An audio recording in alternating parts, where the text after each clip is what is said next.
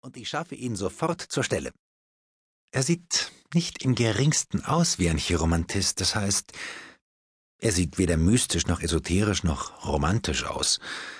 Er ist ein kleiner, untersetzter Mann mit einem komischen kahlen Kopf und großen goldenen Brillen, so ein Mittelding zwischen einem Hausarzt und einem Landadvokaten. Das tut mir sehr leid, aber es ist nicht meine Schuld. Die Leute sind immer so langweilig. Alle meine Pianisten sehen aus wie Dichter. Und alle meine Dichter sehen aus wie Pianisten. Ich erinnere mich, dass ich in der vorigen Saison einen schrecklichen Verschwörer zu Tisch einlud, der eine Unzahl Menschen in die Luft gesprengt hatte und immer ein Panzerhemd trug und einen Dolch in seinem Hemdärmel verbarg.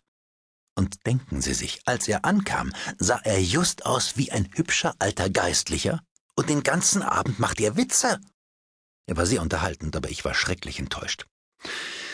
Und als ich ihn wegen seines Panzerhemdes zur Rede stellte, lachte er bloß und sagte, es sei zu kalt, um in England getragen werden zu können.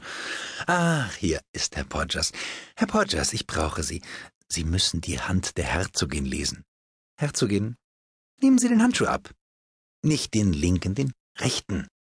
Liebe Gladys, ich weiß wirklich nicht, ob ich soll, sagte die Herzogin und knöpfelte einen nicht ganz tadellosen reinen Glacéhandschuh auf. Das fragt man sich bei allen interessanten Dingen, sagte Lady Windermere. On a fait le monde ainsi. Aber ich muss Sie vorstellen, Herzogin, das ist Herr Podgers, mein lieber Chiromantiker. Herr Podgers, das ist die Herzogin von Paisley. Und wenn Sie sagen, dass Ihr Mondberg größer ist als der meine, dann glaube ich Ihnen nie wieder. Ich bin sicher, Gladys, dass es in meiner Hand solche Dinge nicht gibt, sagte die Herzogin ernsthaft. Hm, Herr Gnaden haben ganz recht, sagte Herr Podgers und blickte auf die kleine fette Hand mit den kurzen, dicken Fingern.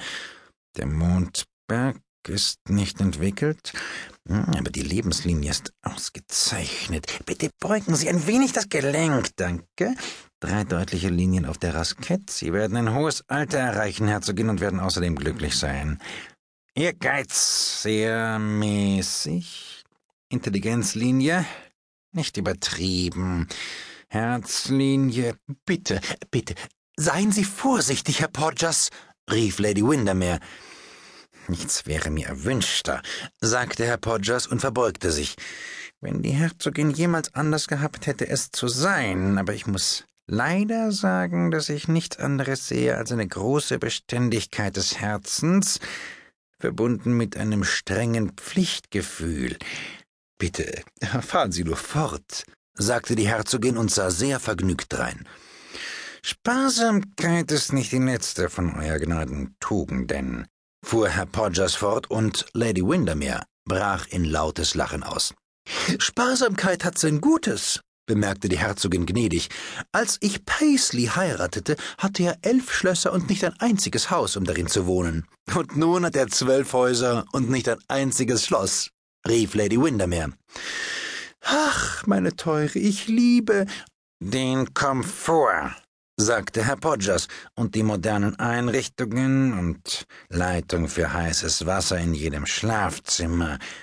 Euer Gnaden haben ganz recht. Komfort ist die einzige Sache von Wert, die unsere Kultur uns zu geben vermag. Sie haben den Charakter der Herzogin außerordentlich getroffen, Herr Podgers. Jetzt müssen Sie uns aber auch den Charakter Lady Floras enthüllen. Und auf ein Kopfnicken der lächelnden Hausfrau kam ein hochgewachsenes Mädchen mit sandfarbenem Haar und hohen Schultern verlegen hinter dem Sofa hervor und hielt eine lange, knochige